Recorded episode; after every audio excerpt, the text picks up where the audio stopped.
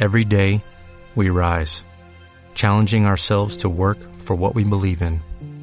At U.S. Border Patrol, protecting our borders is more than a job, it's a calling.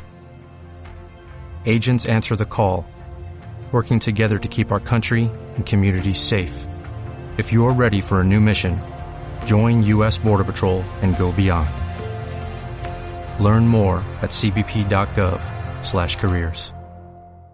Capítulo 32. Junto a las ruinas de Migrant los dioses no me doblegarán, se repitió Togul Barok. No a mí, que llevo su sangre. Casi tres años antes, la diosa Ymie se le había aparecido en sueños para revelarle que era su madre. La mayoría de los sueños salen a través de una gran puerta de marfil y son engañosos. Algunos, en cambio, provienen de una estrecha puerta de cuerno tallado y cuentan la verdad. Togul Barok se convenció de que el ensueño que le mandó Ymie era veraz, porque en él vio una imagen que luego se cumplió la torre en forma de uso donde había luchado con Derugin Gorion por Cemal. Si por sus venas corría sangre de los Yugaroi, eso explicaría sus pupilas dobles y su sobrehumana fuerza física. En la torre de Arak había recibido una confirmación más dramática. Tergin lo había atravesado de parte a parte con su espada. En aquel momento, Togul Barok sintió como todo se volvía frío y oscuro, cerró los ojos y pensó con que es así como acaba todo. Pero luego los abrió y se tocó bajo el esternón, donde se había clavado el acero de Dergin. Bajo sus propios dedos, la herida se estaba cerrando. Notó bajo la piel una vibración que lo recorría de lado a lado, como si un ejército de diminutos cirujanos estuvieran remendando su herida por dentro. La milagrosa curación fue tan rápida que todavía pudo perseguir a Dergin, y si no lo alcanzó antes de que cogiera la espada de fuego fue por una fracción de segundo. Después de la lucha tuvo tiempo de sobra para pensar, cuando se hundió en las profundidades de la torre y empezó una peregrinación de varios meses por las entrañas de la tierra. Y cuanto más reflexionaba, más dificultades encontraba para aceptar la revelación de Ymir. Sí, sus ojos tenían pupilas dobles y sus heridas se curaban por arte de magia. Pero ¿cómo compaginar la historia de su concepción con lo que sabía de su nacimiento? Su madre, la segunda esposa del emperador Mir Barok, había muerto días después de dar a luz.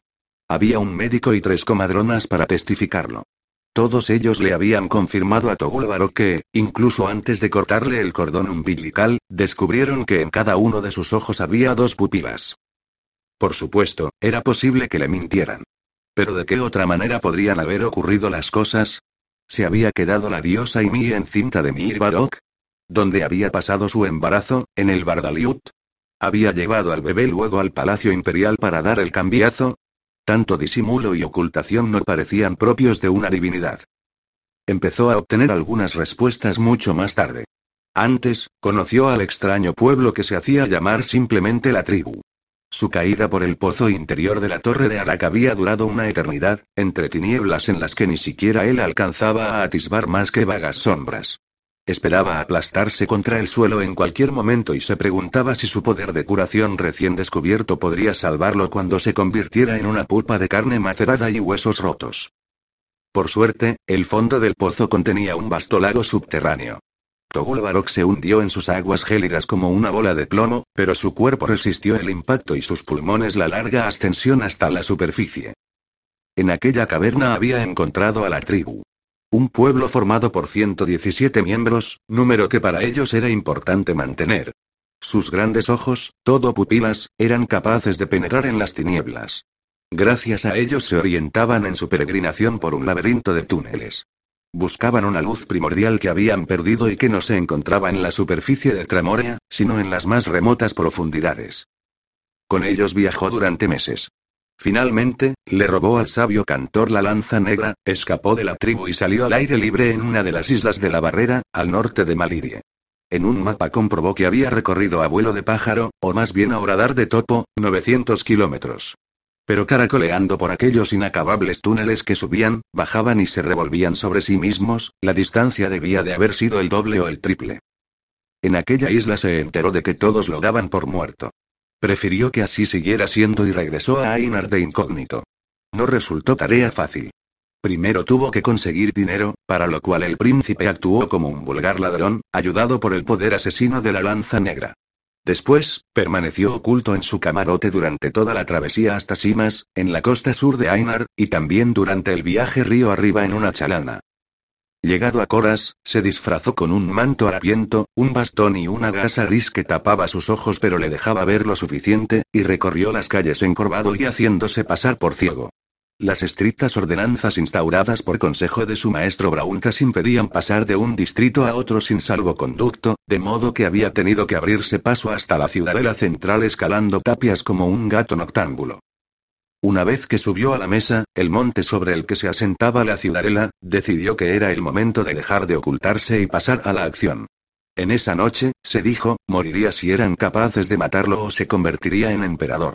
Para alguien que conocía la Urtaite y se cansaba mucho menos con ella que cualquier otro Taedorán, no fue complicado llegar hasta el palacio y entrar en él desembarazándose de cuantos guardias le salieron al paso, recurriendo a veces a la espada y a veces a la lanza negra. Su sorpresa vino cuando llegó a los aposentos privados de Mir Barok, en el corazón del Palacio Imperial. Nunca había penetrado más allá de la sala de audiencias, donde su padre le hacía arrodillarse en el centro de un círculo de antorchas mientras él le hablaba desde fuera, de tal manera que el calor de las llamas ofuscaba su visión doble. Al irrumpir en la alcoba del emperador, vio a Mendile tumbada en la cama. Desnuda y con las piernas abiertas, la tercera esposa de Mirbarok se dejaba cabalgar por un hombre de espalda y nalgas velludas. Solo cuando se dio la vuelta para mirar al intruso reconoció Togulbarok que aquel trasero tan hirsuto pertenecía a su severo preceptor, Brauntas, segundo profesor de la Orden de los Numeristas. Muchos adúlteros sorprendidos en pleno formicio arguyen esto no es lo que parece. En el caso de Brauntas y Mendile era cierto. Antes de matarlos, Togul les sonsacó abundante información. Así averiguó la razón de que el emperador llevara tanto tiempo ocultándose de sus súbditos lupus. Había contraído la enfermedad hacía 12 años y, cuando los síntomas resultaron muy evidentes, se escondió en el corazón del palacio. La enfermedad había acabado matándolo en el 997, dos años antes del certamen por Cemal.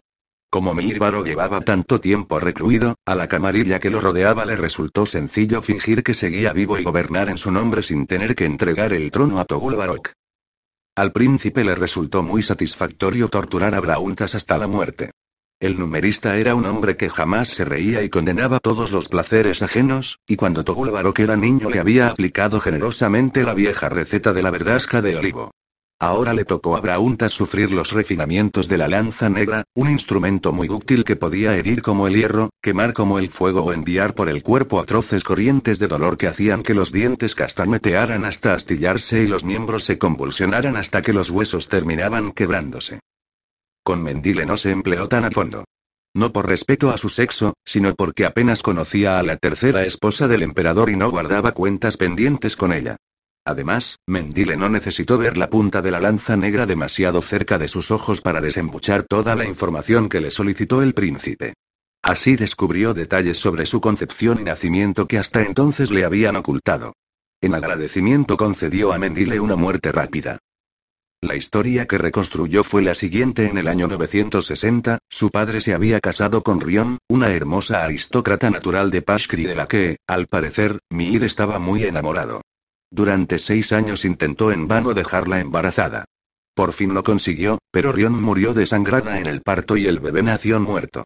Afortunadamente, según las comadronas, pues sufría malformaciones que lo habrían convertido en un monstruo incapacitado para el trono.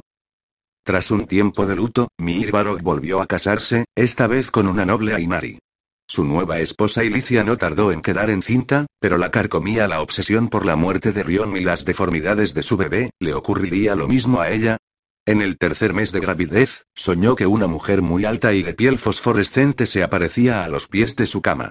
Ilicia comprendió que se trataba de Ymie, la diosa que concede los hijos y protege a las mujeres en los partos.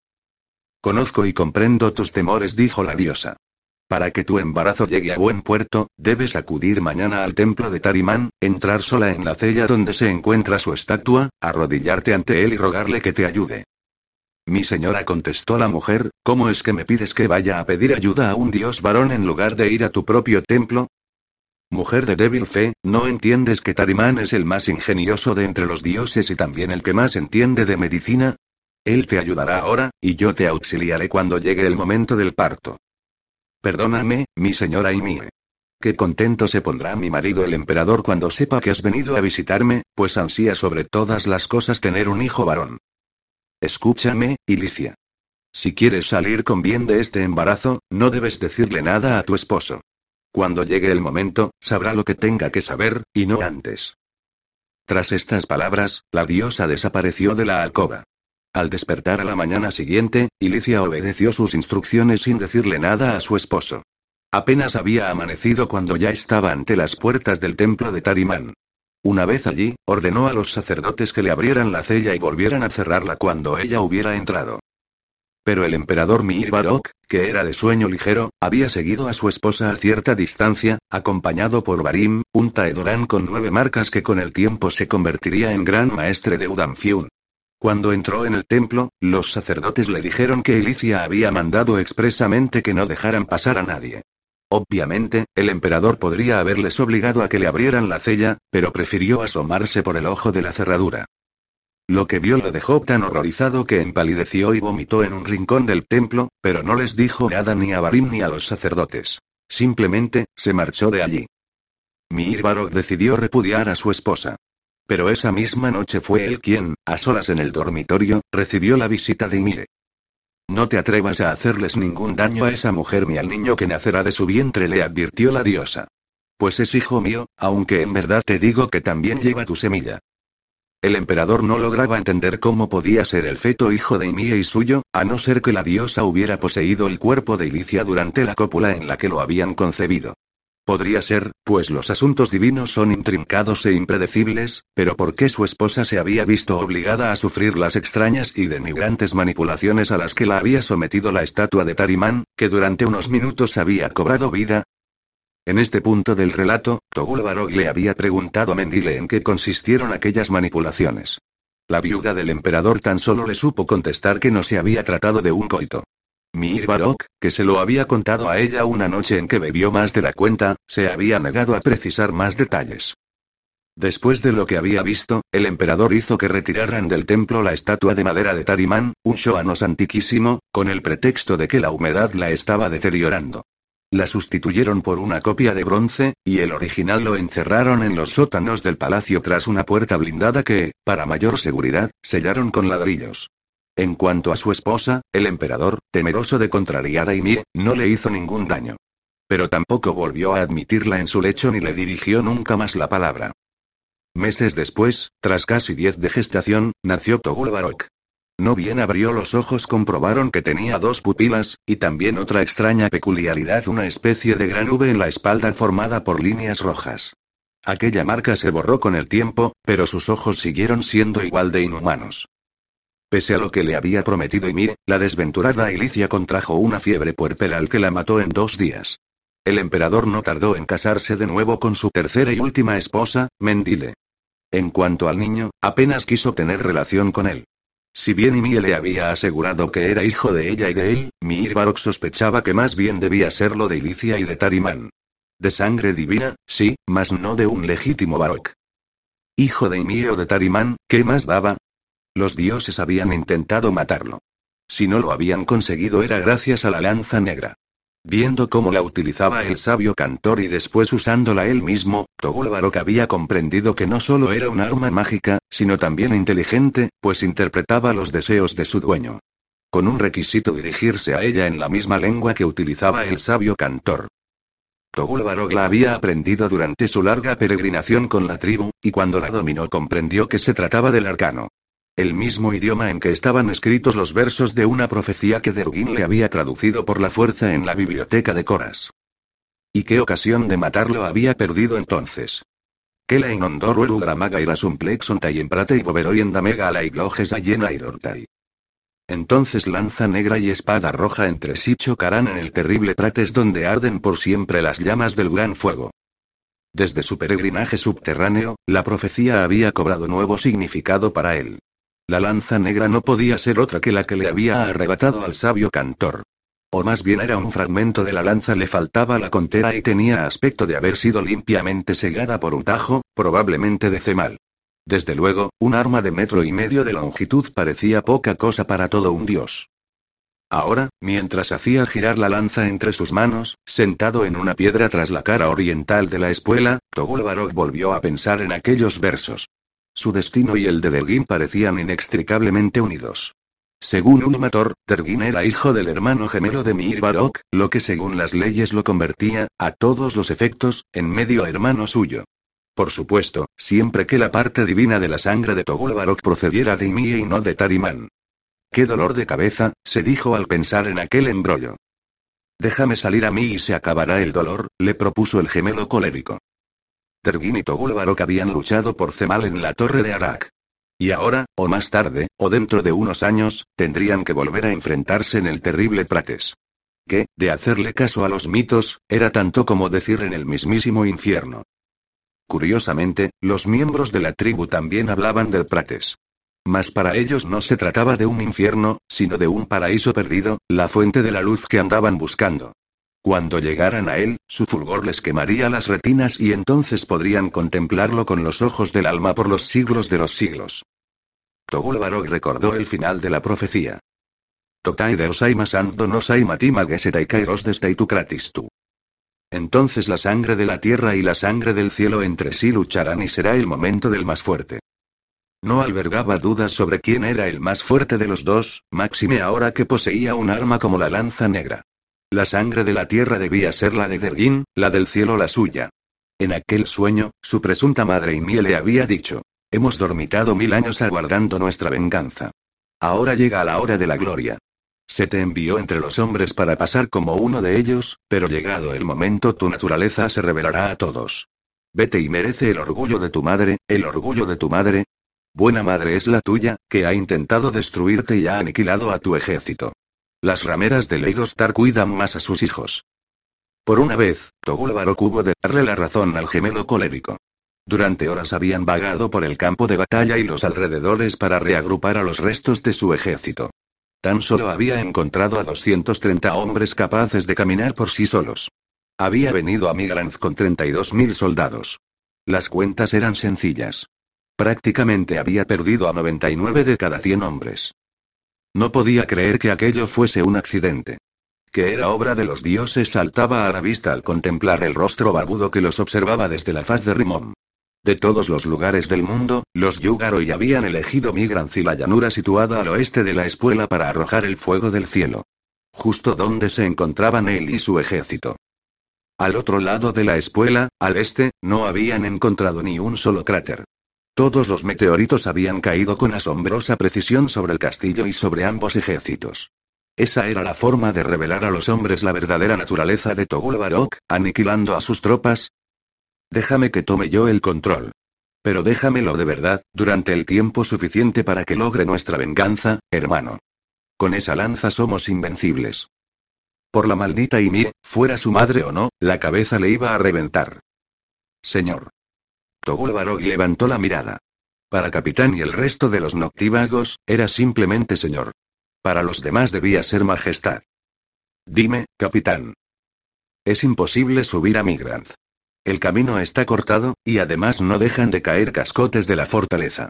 Quizá cuando amanezca encontremos otro sendero. Togul Barok había enviado una patrulla a la fortaleza por si el azar hubiese tenido a bien salvar algún sótano o bodega con provisiones. De los víveres que habían traído ellos no quedaba nada o se habían volatilizado o las acémilas que los cargaban habían huido despavoridas.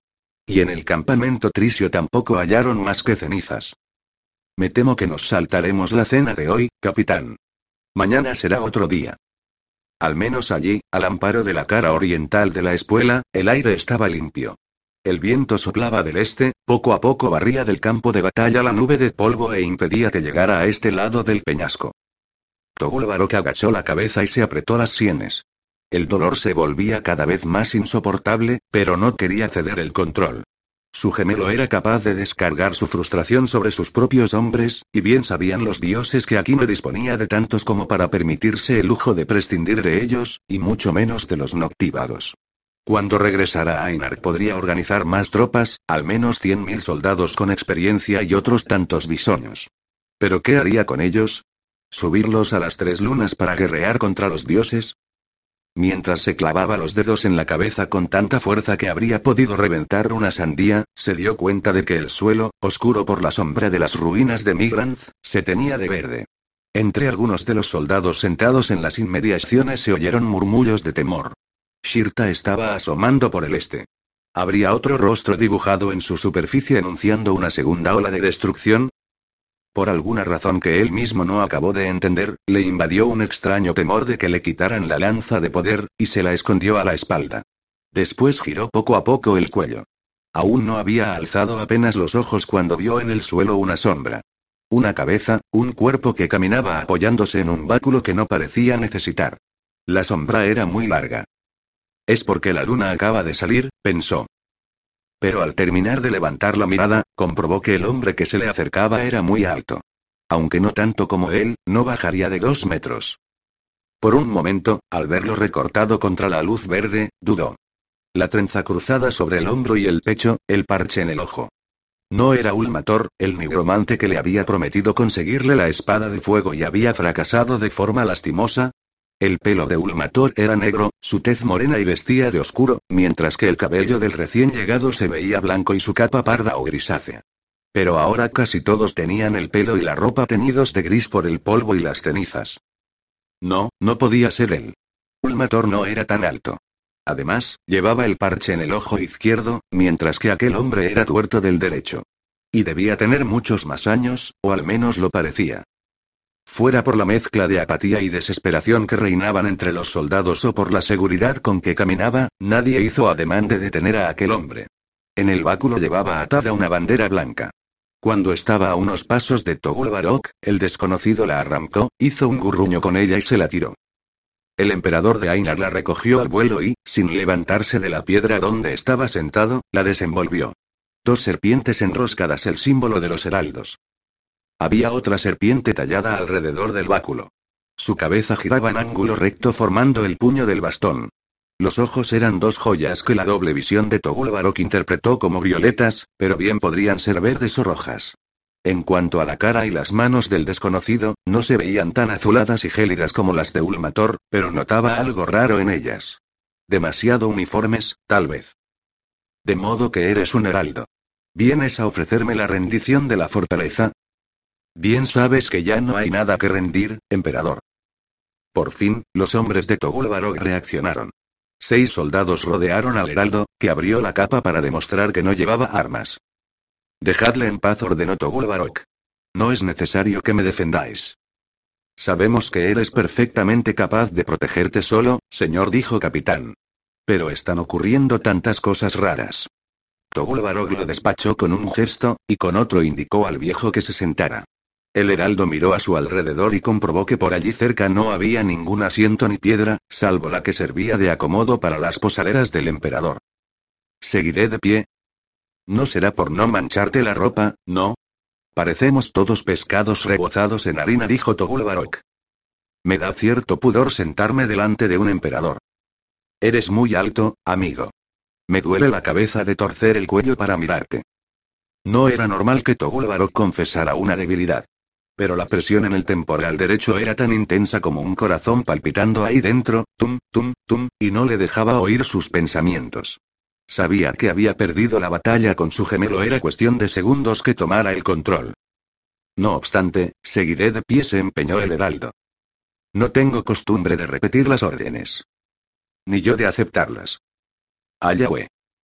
La interjección a Inari brotó de sus labios al mismo tiempo que sus cuádriceps y gemelos se estiraban como muelles para levantar sus 120 kilos de peso y Midrangor salía de la funda en una rapidísima yagartei.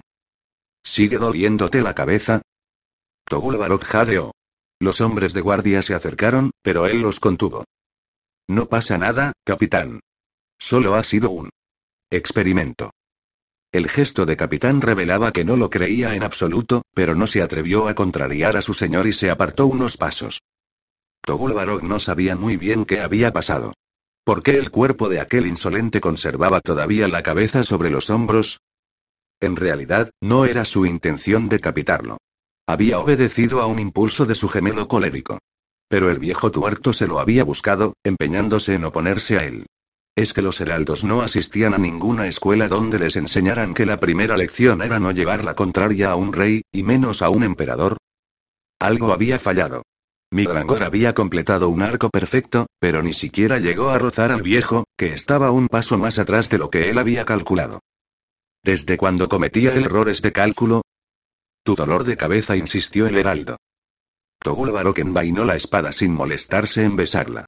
Sentía que había hecho el ridículo delante de sus hombres. Motivo suficiente para ejecutar veinte veces a aquel heraldo. Pero saltaba a la vista que el viejo era algo más. Su parecido con Ulmator no podía ser mera casualidad. Un personaje como ese tendría algo interesante que explicarle en un día tan extraño y cargado de portentos como el de hoy. Al fin y al cabo, le sobraba tiempo para matarlo. Si es que era tan fácil. Sí, me sigue doliendo. ¿Por qué lo sabías? Tú mismo me lo has dicho. Togul Barok meneó la cabeza, con lo que solo consiguió agravar el insufrible latido interior. Sí, se lo he dicho. Ya ni siquiera recuerdo mis propias palabras de hace un minuto. Por lo que veo, sabes quién soy, Heraldo. ¿Quién no ha oído hablar de Togul Barok, gran maestro del dedo y emperador de Ainar? Paseemos un poco, dijo Togul Barok, haciendo un gesto a sus hombres para que no le siguieran. Se alejaron hacia el este. La luna verde ya se había despegado del horizonte. Por el momento, brillaba como todas las noches. ¿Quién eres, Heraldo? Nadie importante. Tú sabes quién soy yo. No me gusta jugar en desventaja. Eso es lógico. Deja de darme largas. No conviene desatar mi ira por dos veces. Llevo la lanza a la espalda, y de esa arma no creo que te escapes, añadió para sí. Mi nombre no te va a decir nada. Aún así, al menos me servirá para dirigirme a ti. Me llamo Linar. ¿Linar a secas? ¿De dónde eres? Del norte. Ese es un término bastante vago. Si tomamos el mapa de Tramoria y lo dividimos con una línea horizontal, todo lo que se encuentra por encima de Kitampri, Malir y Einarak es el norte. Así que yo también sería un norteño.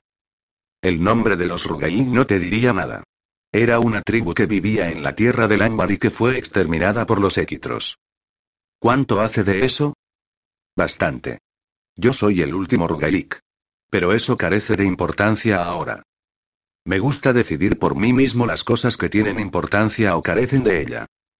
Pese a su tono hosco, Barok estaba disfrutando de la conversación con aquel hombre misterioso. Últimamente estaba demasiado acostumbrado a la adulación, el miedo o la obediencia servil. Incluso la lealtad entreverada de camaradería de los noctívagos le llegaba a aburrir. Linar el Rogaik suponía un interesante desafío.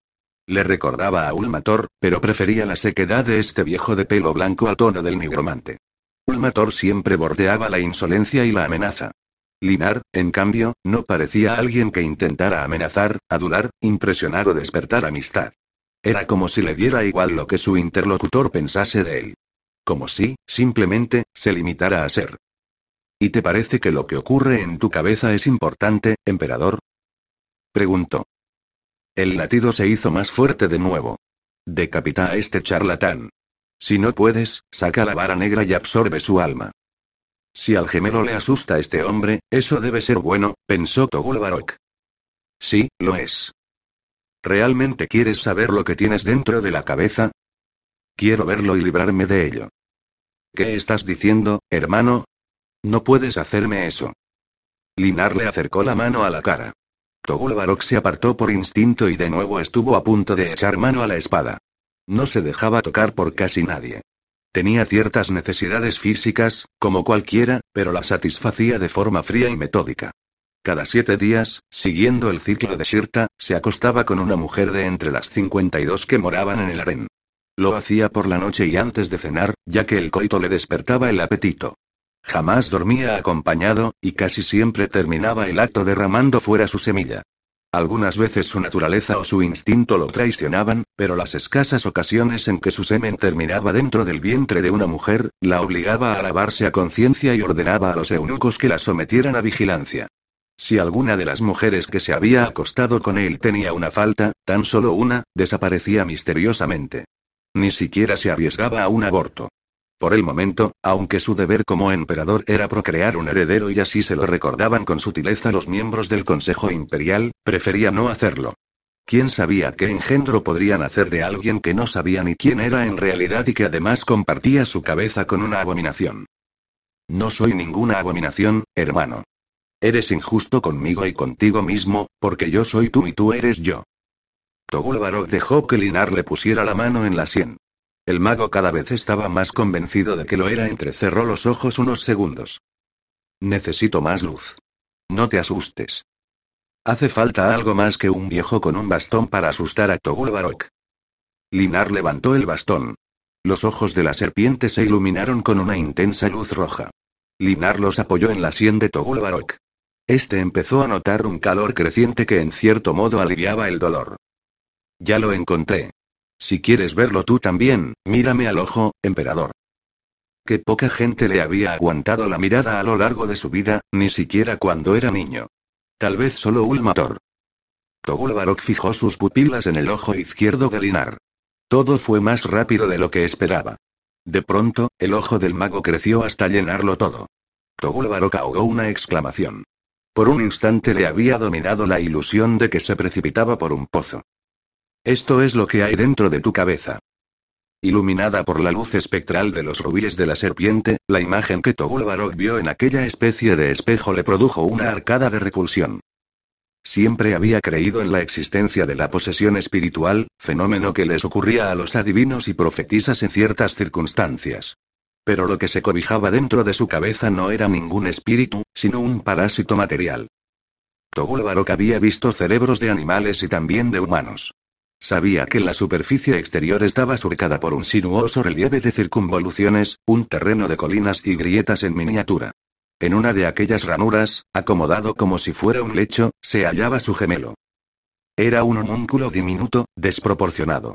La cabeza calva y arrugada abultaba tanto como el resto del cuerpo. Tenía dos ojos, uno de ellos hipertrofiado, con iris y pupila, desviado hacia el centro de la frente, mientras que el otro no era más que un punto negro.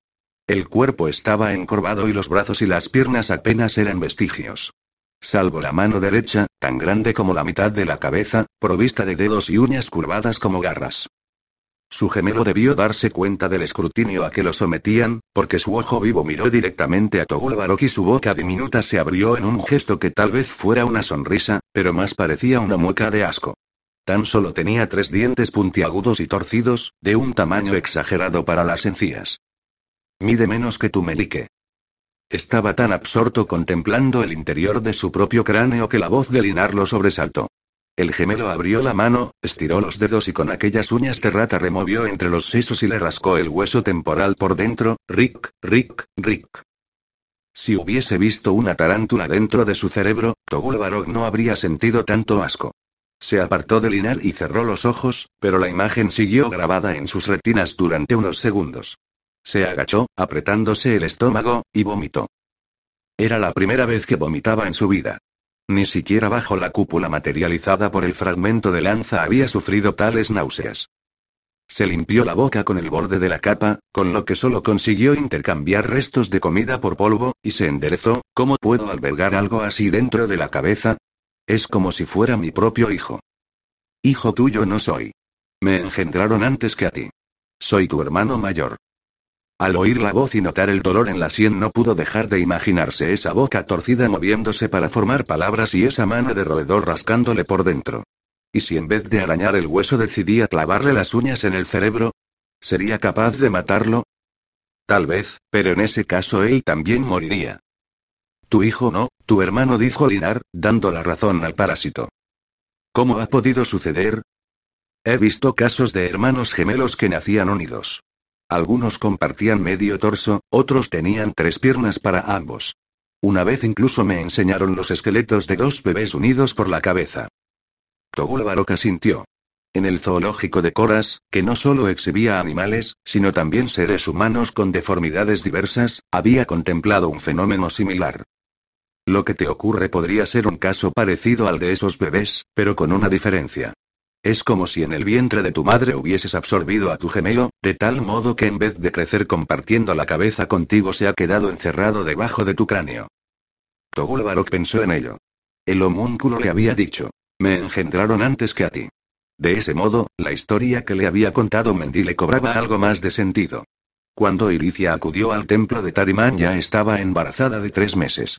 En ese momento, la estatua del dios había cobrado vida para hacer algo extraño con Ilicia, algo que al único testigo, el emperador, le había escandalizado. ¿En qué había consistido aquella aberración?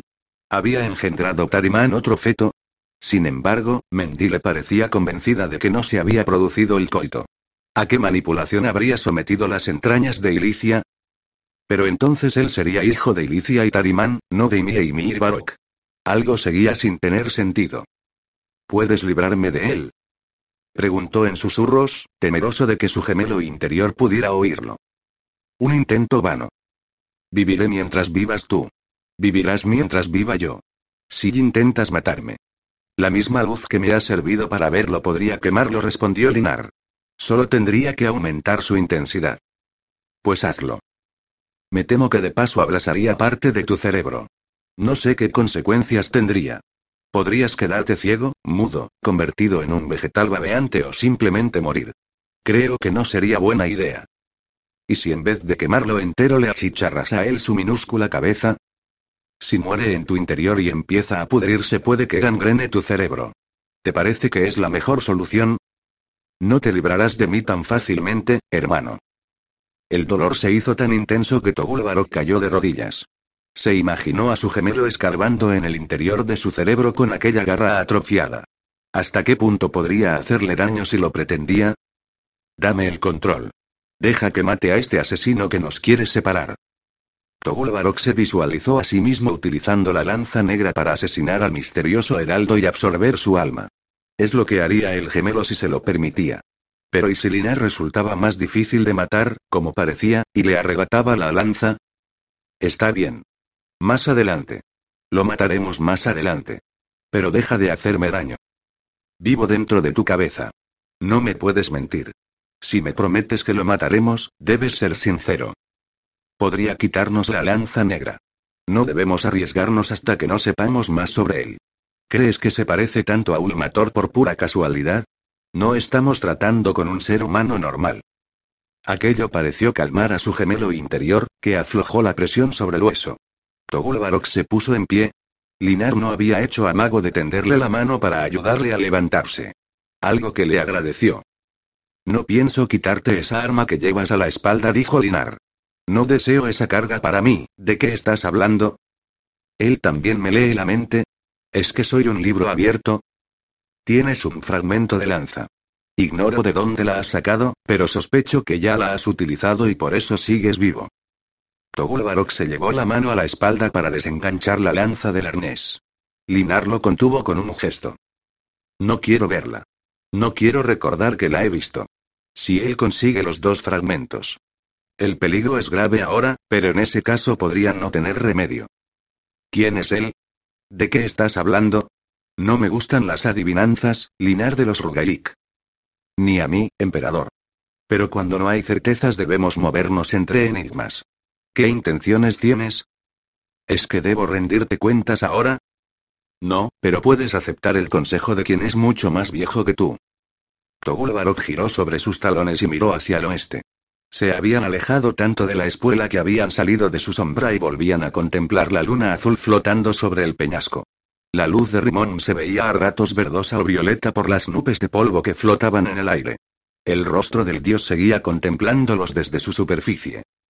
El perfil del peñasco había cambiado drásticamente. De los torreones y las almenas no quedaba ni rastro, la espuela había perdido mucha altura y en el fondo se abría una gran depresión en forma de V, de tal modo que ahora se levantaban dos riscos donde horas antes solo había uno. No sé qué intenciones tengo, reconoció Togul Barok. Podría regresar a Ainar y reclutar un ejército, pero ¿contra quién lo enfrentaré? Es posible que el ejército que tengas te baste. ¿Cómo? No me quedan ni 250 hombres. ¿Cuántos de ellos conocen el secreto de la Urtaitei? No sé de qué me hablas. Lo sabes, y sabes que yo lo sé. Linar hizo un rictus y se tocó el parche que le cubría el ojo derecho. No dispongo de mucho tiempo. Contesta a mi pregunta, emperador.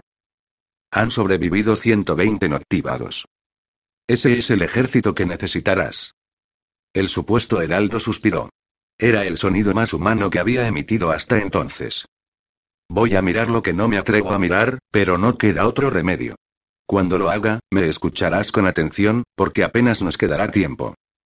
El emperador de Ainar no tiene costumbre de recibir órdenes. Si mis temores son ciertos, antes de que se cumpla un mes no existirá Ainar ni ningún otro reino sobre el que puedas reclamar tu imperio. Escucha y atiende esta vez, y quizá así ganes tiempo para que en el futuro sean otros quienes obedezcan tus instrucciones. ¿Decías que no era insolente? Le chistó el gemelo colérico. Es peor que ese cuervo de Ulmator. Aniquílalo con la lanza. Te escucharé, viejo. Pero más vale que tus palabras merezcan la pena. Bien. Ahora, no mires.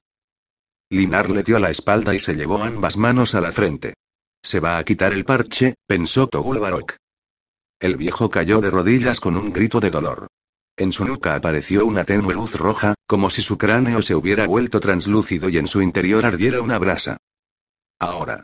Ahora es débil. Usa tu lanza ahora. Ni se te ocurra hacerlo en este momento. Linar se había levantado y dado la vuelta con tal rapidez que Togul Barok ni siquiera llegó a captar su movimiento. Era como si le hubieran robado unos segundos a su vista o a su conciencia. El viejo ya no tenía el parche, solo una cuenca vacía y oscura casi el doble de grande que el otro ojo. Su mano izquierda estaba cerrada, ocultando algo que sin embargo emitía luz roja a través de sus dedos. Este es mi consejo, Togul dijo Linar, con voz ronca y fatigada, como si en aquel brevísimo lapso de tiempo se hubiera sometido a una terrible prueba. Si eres tan inteligente como creo, lo obedecerás. Toma a tus 120 elegidos y dirígete con ellos al Trecos. Pero cuando llegues a él, en lugar de cruzarlo sigue su curso río abajo hasta llegar al bosque de Corocín. Corocín repitió Togul fascinado por el brillo carmesí que palpitaba a través de la mano de Linar como un pequeño corazón. Es un lugar plagado de peligros, pero si no te apartas del río no te toparás con problemas. Cuando llegues a Tirimnas y la ruta de la seda, en lugar de viajar a tu país, dirígete al este. A pocas horas de camino observarás que a la derecha de la calzada se extiende un vasto erial. Es el desierto de Guinos. Atraviésalo en dirección sudeste, hasta llegar a su mismo centro. Sabrás que has llegado cuando encuentres un cráter mayor que los que has visto abrirse hoy. Ese desierto es un lugar maldito. Has estado en otros similares después de cruzar la Sierra Virgen y has sobrevivido. ¿Cómo lo sabes? Lo sé. Si apretáis el paso, en jornada y media estaréis en el lugar indicado. Utiliza la lanza para proteger a tus hombres del mal que flota en el aire. ¿Y qué ocurrirá una vez esté allí? Encontrarás una puerta. Tú y tus hombres la atravesaréis. Y cuando paséis al otro lado, ya sabréis lo que tenéis que hacer. ¿Por qué debo hacerte caso? Todos son enigmas e indicaciones vagas. Porque si no, no tendrás ningún papel en todo lo que ha de ocurrir, y será como si ni siquiera hubieses nacido. Togul reculó un paso, sobresaltado por el rugido del viejo. No parecía gritar de furia ni impaciencia, sino como alguien que tratara de reprimir un dolor terrible. Linar abrió la mano y tiró al suelo lo que ese momento aferraba entre los dedos. El objeto, una esfera roja casi tan grande como un huevo, se clavó en el suelo con un siseo de arena fundida. En su centro había tres puntos negros formando un triángulo, y al verlos Togul Barok pensó sin saber por qué que eran otras tantas pupilas que lo estaban observando. Clávale la lanza. ¿Por qué? Antes de que nos vea. Date prisa. Linar se dio la vuelta y se puso en cuclillas. Más nervioso incluso que durante la lluvia de meteoritos, Togul luchó por extraer la lanza de las anillas que la sujetaban a la coraza. Por fin logró sacarla, la levantó sobre su cabeza y la clavó en el ojo con todas sus fuerzas. Al hacerlo oyó un grito tan penetrante que le taladró los oídos, penetró en su cerebro e hizo que su gemelo parásito chillara también y rascara con desesperación en su cráneo, Rick, Rick. Cuando levantó la lanza, el ojo había reventado, dejando en el suelo un charco de fluido viscoso y fosforescente en el que las pupilas nadaban como tres pequeñas cucarachas. Togul Barok examinó la punta del arma para buscar alguna mancha, pero estaba limpia. Sin darse la vuelta ni incorporarse, Linar exclamó: Guárdate la lanza y márchate de aquí. Llévate a tus hombres ahora mismo. Haz lo que te digo. No, haz lo que te digo yo, sugirió el gemelo. Ahora que empuñas la lanza, clávasela en la espalda. Durante unos segundos eternos, Togul Barok se quedó con el brazo en alto y la punta de la lanza negra apuntando a la espalda indefensa de Linar. Un instinto muy profundo le decía que debía matarlo, que aquel viejo era su enemigo por naturaleza. Será como si ni siquiera hubieras nacido. No le hagas caso. Con la lanza somos poderosos. Si tú insistes tanto, es que no es bueno para mí, dijo Togul Barok en voz alta. Volvió a encajarse la lanza en la espalda y, sin despedirse de Linar, se dirigió de vuelta al lugar donde había dejado a sus hombres. Los primeros cien metros los recorrió andando. Luego recordó el ojo reventado en el suelo, un pánico irracional se apoderó de él y arrancó a correr. Capítulo 33 Ciudad de Nicastu, Paso Norte era ya casi de noche cuando las patrullas que Kratos había enviado a recorrer Paso Norte se reunieron en el punto de encuentro, al pie de la cuña rocosa sobre la que se asentaba la joven ciudad de Nicastu. Una vez reagrupados, emprendieron la subida por el serpenteante sendero que conducía hasta la entrada oriental de la ciudad. Para satisfacción de Kratos, el bando de la puerta ya estaba tapado por dos batientes de madera de cuatro metros de altura. El paso siguiente sería construir un dintel de piedra y torres de vigilancia laterales, amén de un túnel techado para añadir una segunda puerta. Por el momento, la función de las torres la cumplían dos atalayas de madera. Sobre ambas ondeaban sendos estandartes con el orgulloso narval de la Horda Roja que había derrotado a los ejércitos de la oscuridad. Desde la atalaya derecha, un centinela hizo sonar una trompa para saludar a los recién llegados. Los batientes se abrieron hacia afuera sin emitir un solo chirrido. Suave, suave, sí señor. Es lo que le digo a mi chica, que tenga siempre las puertas bien engrasadas por si en cualquier momento le toca abrirlas para que yo entre. Kratos miró de soslayo al hombre que había hablado. Oxai, mestizo de Trisio y Ainari, mandaba el batallón naval, el mismo en el que había servido Kratos como capitán hasta convertirse en general en jefe de la horda. Oxai era un gigantón de trenzas rubias y piel pálida, que ahora se le había enrojecido por el sol. A ver cuando cambia el tiempo de una maldita vez y se nubla, llevaba quejándose todo el día. El sentido del humor de Oxai resultaba tan tosco como el resto de su persona. Un hombre sincero y vehemente, a veces demasiado. Pero a cambio era incapaz de mentir. Por eso Kratos había confiado en él y en sus hombres para la misión que habían empezado hoy recorrer las aldeas para anotar las provisiones almacenadas en los graneros, contar rebaños y, en general, informarse de todos los recursos de su nuevo feudo. No quería dejar una tarea así en manos de Abatón y sus hombres, que aprovecharían la mínima ocasión para expoliar a los campesinos, acosar a sus hijas y esposas, robar provisiones para sí y crear una red de clientelismo basada en un 10% de sobornos y un 90% de amenazas. Cuando entraron en las calles de Nicastu, sus nuevos moradores todavía seguían trabajando. Algo de lo que se congratuló Kratos, que había ordenado que las labores no se interrumpieran hasta la puesta de sol. Aunque solo era la tercera jornada de la Horda en Paso Norte, no quería perder el tiempo. Si bien las Atagairas y ellos habían firmado una alianza y las ciudades abinias más cercanas no contaban con grandes ejércitos, a Kratos no le hacía ninguna gracia habitar en una ciudad que no disponía de un circuito cerrado de murallas. Por eso todos, hombres, mujeres y niños, estaban limpiando de escombros las calles y apilando las piedras en montones, clasificándolas por tamaños y formas para reutilizarlas después en paredes y muros. Otras patrullas habían partido hacia la ladera norte de la sierra, donde crecían extensos pinares de los que podrían obtener madera para vigas, andamios, suelos, puertas y muebles de todo tipo. Mientras él y sus hombres recorrían la calle de Malabasi, como habían bautizado a la avenida que iba de la plaza central hasta el Torreón Sur, las trompetas volvieron a sonar. Era el toque de descanso. El sol ya se había puesto tras los montes Crisios. Cuando volviera a salir sobre las montañas de Atagaira, el toque de Diana daría la orden de reanudar el trabajo. Una jornada larga, Takratos comentó Oxai. Si hubiera querido estar tan atareado, me habría hecho campesino o puta en lugar de soldado. Sus hombres le rieron la ocurrencia, y Kratos se permitió una sonrisa. Los invictos se quejaban de cuánto les hacía trabajar su nuevo jefe, pero él consideraba que la peor infección para un ejército era la holganza. No era un puritano y comprendía que los hombres tenían que beber, jugar a los dados y refocilarse con las seguidoras del campamento. En cuanto a lo último, prefería que formaran familias y se limitaran a acostarse con sus esposas, aunque éstas fueran en muchos casos antiguas prostitutas. Así y todo, no se metía demasiado en ello, siempre que el tiempo del que dispusieran los soldados para sus placeres y diversiones fuera como mucho la quinta parte del que empleaban trabajando. En realidad, su intención era que la Horda Roja dejara de ser un ejército que en ciertos aspectos se comportaba como un Estado para convertirse en un Estado que, cuando fuese necesario, pudiese actuar como un ejército. Pretendía que los infantes, jinetes y arqueros fuesen también carpinteros, herreros, talabarteros, campesinos, incluso artistas y maestros. Pero para llegar a esa situación ideal aún quedaba tiempo. Al pie del torreón, Oxai y sus hombres se despidieron para dirigirse a sus alojamientos. Kratos se quedó allí con los soldados de su escuadrón personal. Mientras Partágiro, el apuesto Ritión que mandaba su guardia, organizaba los turnos de vigilancia, Kratos subió por la escalera de caracol a buen paso. Era agradable usar las piernas para algo que no fuese cabalgar todo el día. Cuando abrió la cortina que daba paso a sus aposentos, Aide ya estaba allí esperándolo. Kratos correspondió a su abrazo, pero por encima del hombro de su amante le pareció ver que alguien salía con paso furtivo por otra puerta. Esa cabellera morena. ¿No era esa Rumi, la chica de Ilfatar?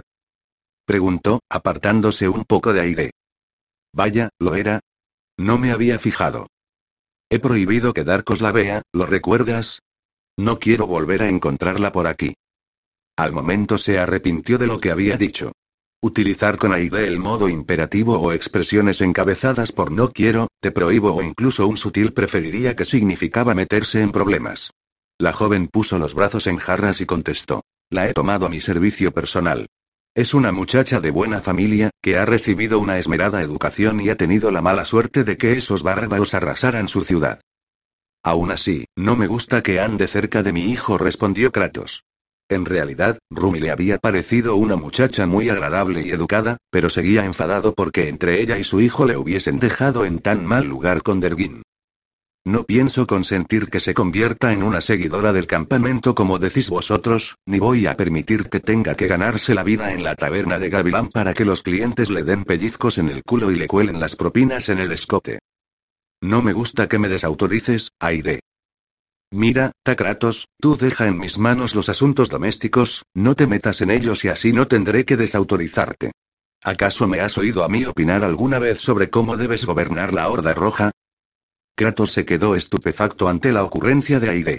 Si algo había hecho desde el primer día en que él se convirtió en jefe de los invictos era opinar de todo.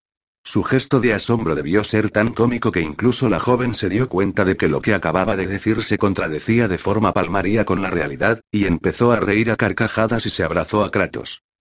Aunque habían recorrido tales distancias y sufrido tantos avatares que las últimas semanas se antojaban una eternidad, lo cierto era que solo llevaban siendo amantes un mes. La mera cercanía física bastaba para enardecerlos. Lo que había empezado como el inicio de una posible discusión terminó entre las sábanas del lecho. Cuando terminaron, Aida le hizo recostar la cabeza entre sus senos. Normalmente era ella quien se apoyaba sobre el pecho de él, pero ahora se empeñó en lo contrario, como si quisiera acunarlo. Para Kratos resultaba algo incómodo. Le obligaba a torcer la espalda y además le daba la impresión de que su peso debía molestar a Aide, ¿no los notas más hinchados? Kratos palpó con la mano izquierda los pechos de la joven. Ya lo había hecho antes, pero no precisamente con intenciones examinadoras. Yo diría que los noto iguales. Solo estás de un mes, Aide. Ella suspiró y le pasó la mano por la cabeza. Al hacerlo se oyó un áspero quej, quej. Pinchas un poco. Su rostro se iluminó como el de una niña, ¿me dejas que te aceite? Kratos se resignó. Jamás había dejado que nadie que no fuera un barbero lo afeitara. Ni siquiera su concubina Shaire, por más que insistía en ello. ¿De qué te has acordado? Se te han puesto los ojos tristes. A mí, no, no es nada, contestó Kratos, apartando la mirada. Estaba pensando en todo lo que tenemos que organizar mañana. Olvídalo ahora. La noche es el reino de las lunas, del descanso y del placer. Al recordar a Shaire había sentido una punzada de melancolía. No es que la echara exactamente de menos ni la comparase con Aire. Pero desde que cumplió los 40, había descubierto que la mochila que llevaba a la espalda y cargaba el peso de lo vivido abultaba cada vez más. Seguía siendo hombre de proyectos y de acción, pero a ratos, sin ser invitadas, lo asaltaban imágenes del pasado. Y cuando eran de Shire no podía evitar el dolor. No había llegado a sentir por ella la misma pasión que por Aide, pero era tan joven y había sufrido una muerte tan injusta. Por supuesto, no lo expresó en voz alta. Aide era muy celosa. No dejaba de ser curioso cuando se habían conocido, ella era la amante de otro hombre. Kratos todavía conservaba fresco el recuerdo de cómo Aide había seducido a Forcas y lo había arrastrado a la cama para convencerlo de que le permitiera ir de cacería. Aquella noche se había acostado con el duque para conseguir hacer el amor con Kratos al día siguiente. Por desgracia, las cortinas de la tienda no eran precisamente paredes de mampostería y él lo había escuchado todo. Ah, pero que él no mirase siquiera a otras mujeres. Un sucinto comentario sobre el atractivo de la reina de las Atagairas le había valido una larga discusión. En fin, así era la temperamental Aide para lo bueno y para lo malo. Si el bebé le salía tan dominante como la madre y tan testarudo como el padre, su educación iba a ser de lo más entretenida. Padre. Padre. La silueta de Darkos se recortó al otro lado de la cortina. Kratos se incorporó en la cama, mientras Aide tiraba de la sábana para taparse los pechos. ¿Qué ocurre? preguntó Kratos. Se dio cuenta de que se oían gritos y voces en el terrado y también en la calle. Tienes que venir a ver esto. Corre. Hay una cara en la luna. Kratos se puso los pantalones y, descalzo y sin camisa, salió de la alcoba, cruzó la sala común y subió la escalera que llevaba a la trampilla y al terrado. Allí estaban ya Partágiro y varios soldados más. En el oeste quedaban restos de la luz del día, unos matices cárdenos flotando sobre las arrugadas cimas de los montes Crisios. Pero al este, donde el cielo debería verse más oscuro y ya cuajado de estrellas, Rimón brillaba con mucha más intensidad que nunca. Aquel resplandor habría sido señal suficiente como para inquietar a los astrólogos, pero lo que mantenía a todo el mundo boquiabierto en el terrado y en las calles de Nicastu era el rostro barbudo y de mirada severa que los contemplaba desde la luna azul. Y después vino la lluvia de meteoritos. Kratos apoyó las manos en las almenas, bajó la cabeza y suspiró. Mientras todos miraban al cielo, él rumiaba pensamientos sombríos. Cuando llegaron a Paso Norte había llegado a pensar que a partir de ahora llevaría una vida normal. Dirigir la horda como un gobernante benévolo y a la vez estricto. Procurar que la región entera prosperara y, quién sabe, con el tiempo pudiera convertirse en una nación, mandada por reyes o por generales elegidos. Terminar de educar a su hijo adolescente y enseñarle a manejar la espada, casarse, amar a su joven esposa y sobrellevar sus cambios de humor. Envejecer despacio y contar batallas y aventuras. Pero al ver el rostro pintado en la luna comprendió que el tiempo de los prodigios no había terminado, que las ominosas insinuaciones de Linar sobre los tiempos difíciles que los aguardaban no eran solo paranoicos delirios de viejo. La prueba no tardó en llegar. Pues unos minutos después de que los últimos rastros de las estrellas fugaces se borraran del cielo, empezaron los gritos de terror. Buena faena nos ha hecho Derguin, dijo Baojim, frotándose la mejilla con gesto cansado. Ambos habían vuelto a la taberna de Gavilán. En la mesa, entre Kibes y ella, descansaba la breve nota que Derguin le había entregado a un centinela de la horda antes de desaparecer, según los escasos testigos, a lomos de una bestia alada. He partido con mi Contic por recuperar la espada de fuego. No pudiera llevaros. Solo sitio para dos. Volveré. Seguid a Kratos. Nos peleamos los dos, pero seguid donde él esté. Yo os encontraré. La había escrito en el idioma de los Aifolu para evitar que nadie que no fuese Kibes la pudiese leer. Aunque el estilo adolecía de ciertas incorrecciones, el mensaje era claro. ¿Que sigamos a Kratos? Se quejó Baojim, ¿a dónde? No parece moverse de paso norte. Y este no es nuestro sitio. Como para corroborarlo, estaban sentados los dos solos en una mesa donde habrían cabido seis comensales más. Nadie intentaba unirse a ellos ni les invitaba a una ronda. En realidad, continuó Baojim, nunca he pertenecido a ningún sitio, ¿sabes? Siempre he sido muy rara. Se tocó los rizos negros y los sacudió con cierto desdén, como si quisiera librarse de ellos. Se le había subido la bebida, pero la borrachera le estaba dando más moina que eufírica. Mírame, ni siquiera parezco una atagaida. Eres una mujer muy hermosa, Baojin. Para ti puede que lo sea, pero en mi raza soy un bicho raro. Además. Si a ti ni siquiera te gustan las mujeres. Que me gusten los hombres no quiere decir que no sepa admirar la belleza femenina, Baojin. Créeme, si decidiera tener una novia tú serías mi primera opción. ¿Seguro? Me estás tomando el pelo. Bao Jim siguió lamentándose un rato de lo desarraigada que se sentía. Kibes dejó que hablara. Debía ser muy duro verse separada de su pueblo, que más que un pueblo o una raza era prácticamente una especie distinta, incapaz de procrear con el resto de los humanos de Tramorea. Mientras ella hablaba de las montañas nevadas de Acuría, de sus lagos limpios como espejos y de sus valles de esmeralda, Kibes meditó sobre su propio desarraigo.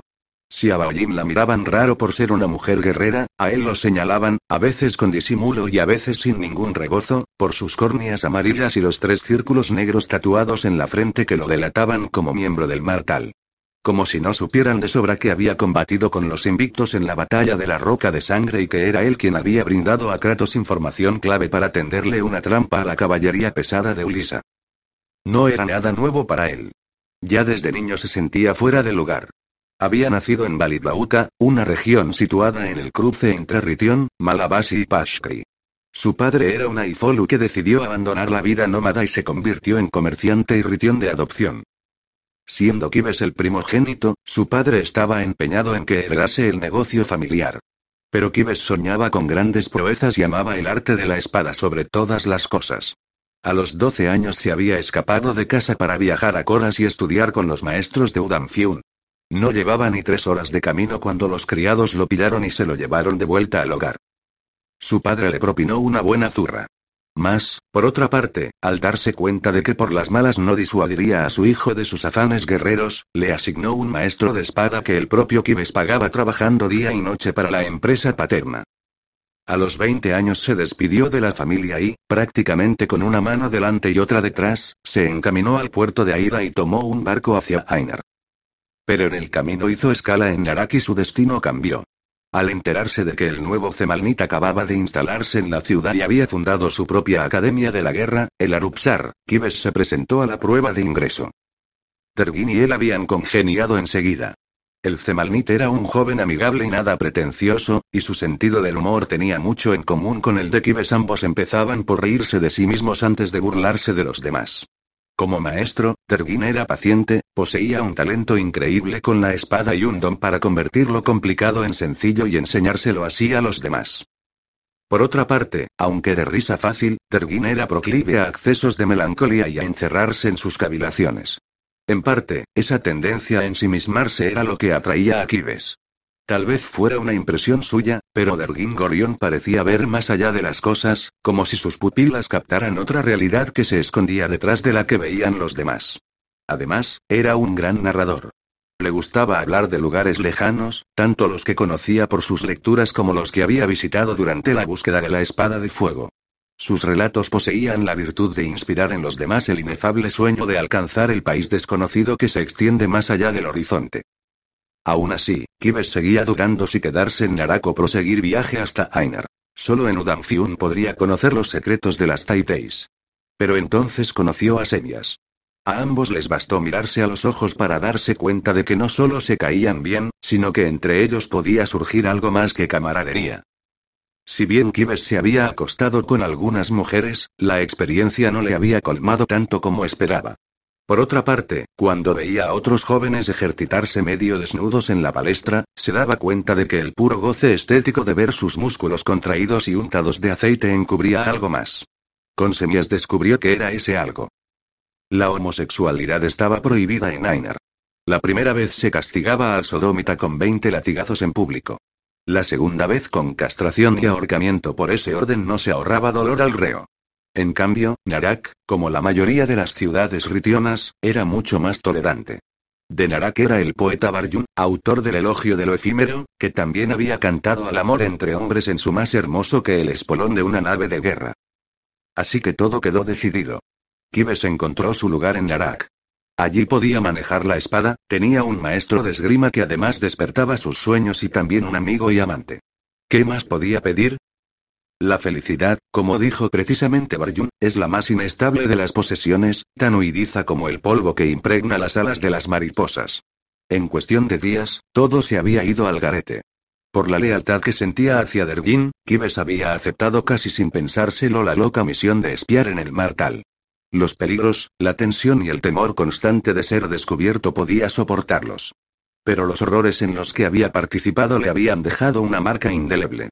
Más de una noche se despertaba entre gritos creyendo que volvía a estar en la Torre de la Sangre sacrificando inocentes, o en la tienda de Ulisa bebiendo aquella horrible pócima bajo los ojos de la máscara del enviado, o de rodillas en el suelo recogiendo los restos de sus propios dedos cortados por la espada de Vintra.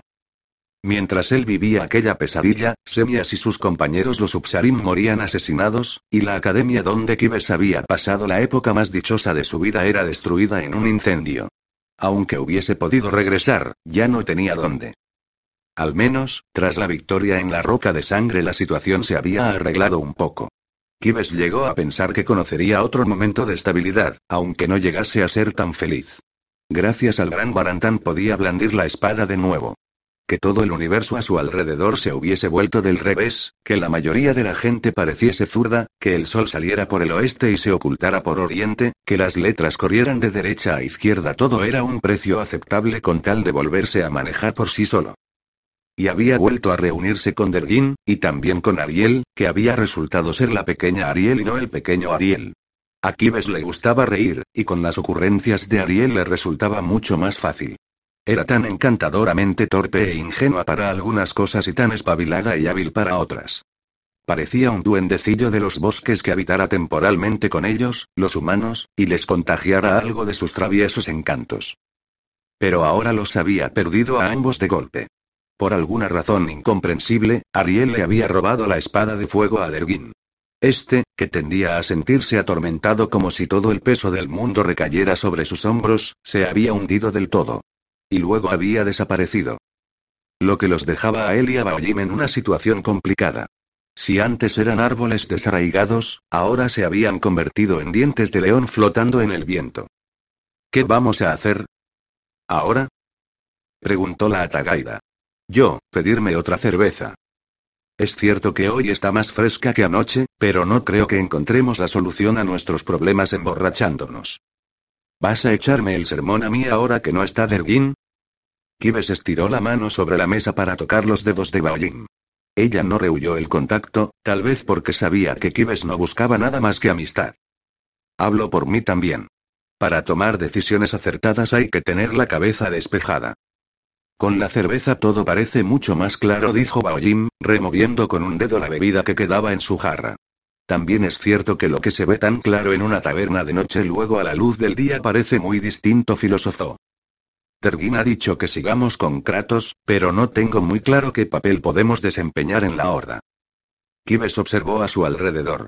Nos consideran como un apéndice del Zemalnit. Y ahora él se ha ido. Ha prometido que volverá. Y sé que cumplirá, a no ser que le ocurra algo. No le va a pasar nada. Sabe defenderse solo. Es el Zemalnit. Pero no tiene la espada de fuego. Es un gran Taedorán. Tú lo sabes mejor que yo. Ten un poco de confianza en él. Lo que sentía Baoyin por el Zemalnit era, más que lealtad, devoción. Kibes había observado que Dergin, siempre reconcentrado en sus proyectos y visiones, no intentaba cultivar su encanto ni manipular a los demás para convencerlos de nada. Tal vez precisamente por eso despertaba admiración en los hombres, sobre todo si eran jóvenes e idealistas como los Upsarim. Pero esa admiración se convertía, en el caso de las mujeres, en una extraña atracción. Debía ser la mezcla de misterio y cierto desvalimiento, a pesar de ser, como se lo había descrito Kibes a Ariel, el mejor guerrero del mundo. Como Atagaira, Baoyin parecía sufrir esa mezcla de admiración masculina y atracción femenina por el Zemalnit. Sentimientos que Delgin no sospechaba que fuese capaz de despertar. Y también en eso, en la poca importancia que se atribuía a sí mismo, debía residir parte de su encanto. ¿No será que tú estás un poco enamorado de él? se preguntó Kibes. La respuesta era sí. No sentía por él un intenso deseo físico como el que le habían despertado Semias o Tulban, el imponente portaestandarte del Martal. Pero a veces, cuando veía a Derguin tan angustiado, devorado por Cemal, que era una enfermedad cuando la tenía y una maldición cuando la perdía, le daban ganas de estrecharlo entre sus brazos, besarle en la frente y decirle: No pasa nada. No tienes que salvar tú o al mundo, Tergin Gorión, ¿se puede saber qué está pasando? Preguntó Baoyin. Abstraído y casi adormilado en sus pensamientos, Kibes se sobresaltó. Los clientes se estaban levantando de las mesas y acudían a la parte este de la taberna. Aunque ésta seguía destechada, Gavilán había instalado toldos para dar más sensación de recogimiento. Algo debía estar ocurriendo en las alturas que aquellas carpas no dejaban ver. Kibes y Baoyin cogieron sus jarras y se incorporaron al grupo, empujando un poco con los codos para hacerse sitio. La luna azul resplandecía como si quisiera hacerle la competencia al sol, con tanta fuerza que a su alrededor el cielo se había tenido de un halo azul y no se veían las estrellas. Un prodigio que la mayoría de los presentes interpretaron como propicio más luz significaba sin duda un futuro más brillante. Pero las miradas de optimismo se trocaron en exclamaciones de desconcierto cuando en la luna apareció un rostro barbudo que no sonreía precisamente. Por la dragona Musitoba Ojim, ¿qué significa esto? Los dedos de la Atagaira palparon el cinturón, buscando la espada que había dejado en el armero a la entrada de la taberna. Esto no va a traer nada bueno, añadió. Después hizo unos cuantos gestos que debían ser mágicos y salmodió algo en su idioma. Kibes solo entendió el nombre de Iluanka, la dragona a la que rendían culto. ¿Qué crees que significa, Baojim? No lo sé. Pero no hay que confiar en las divinidades del cielo. Ya te lo he dicho más de una vez. Los dioses oscuros han sido derrotados, Tadergin. Kibes recordó la frase que había pronunciado la víspera. El rostro que los observaba desde Rimón no era oscuro literalmente hablando. Pero su gesto no prometía nada bueno. Luego vino la lluvia de estrellas. Cuando era niño, su madre le había contado que, cuando se ve una estrella fugaz, se puede pedir un deseo. Ahora Kibes podría haber solicitado decenas o cientos de ellos. Y, sin embargo, pensó que aquellas luces tan hermosas no iban a traer bendiciones, sino a acarrear males sin cuento. ¿No se merece tu familia lo mejor? Entonces, ¿por qué no los mejores huevos? Ahora, Egglands Best están disponibles en deliciosas opciones. Huevos clásicos, de gallina libre de jaula y orgánicos de Egglands, que ofrecen un sabor más delicioso y fresco de granja que le encantará a tu familia. En comparación con los huevos ordinarios, Egglands Best contiene la mejor nutrición como 6 veces más vitamina D, 10 veces más vitamina E y el doble de omega 3 y B12. Solo Egglands Best. Mejor sabor, mejor nutrición, mejores huevos. Visita egglandsbest.com para más información.